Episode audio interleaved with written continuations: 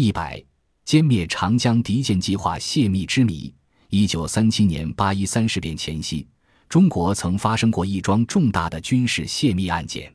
此案虽然很快就以身任政府要职的黄俊、黄胜父子在南京以汉奸罪伏诛而告结束，但其中的案情经过鲜为人知，颇多扑朔迷离之处。七七卢沟桥事变以后，国民党当局决定在东南沿海采取军事行动。以改变日军向中国纵深进攻的路线及方向，在当时召开的一次国防最高会议上，做出了部署江阴封锁线，把长江之内的日舰封闭在江阴以上，聚而歼之的绝密计划。国民党海军部队进行了一番秘密的调兵遣将，集结兵力。到一九三七年八月七日。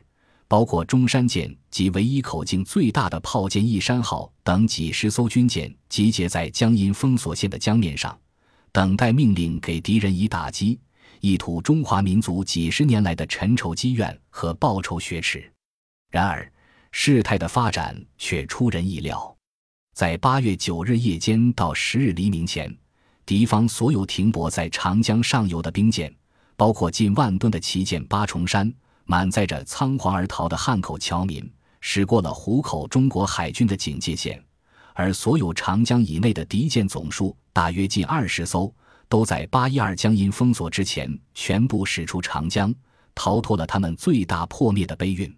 日本舰船仓皇撤出长江，使国民党当局打算瓮中捉鳖的计划功败垂成，引起当局警觉，一时走漏了风声，泄露了机密。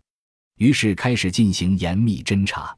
据说当时开此秘密会议时，仅蒋介石、汪精卫及其秘书黄俊、邱岳以及一、二位军方高级将领参加。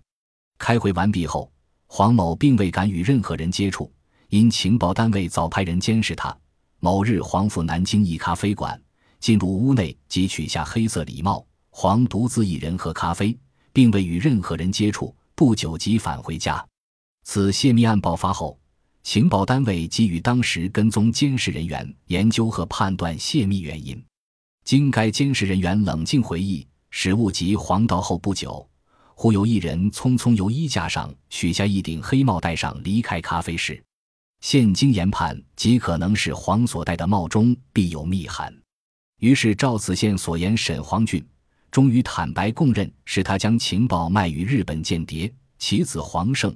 时年二十六岁，供职外交部，为异议之司，同谋参与。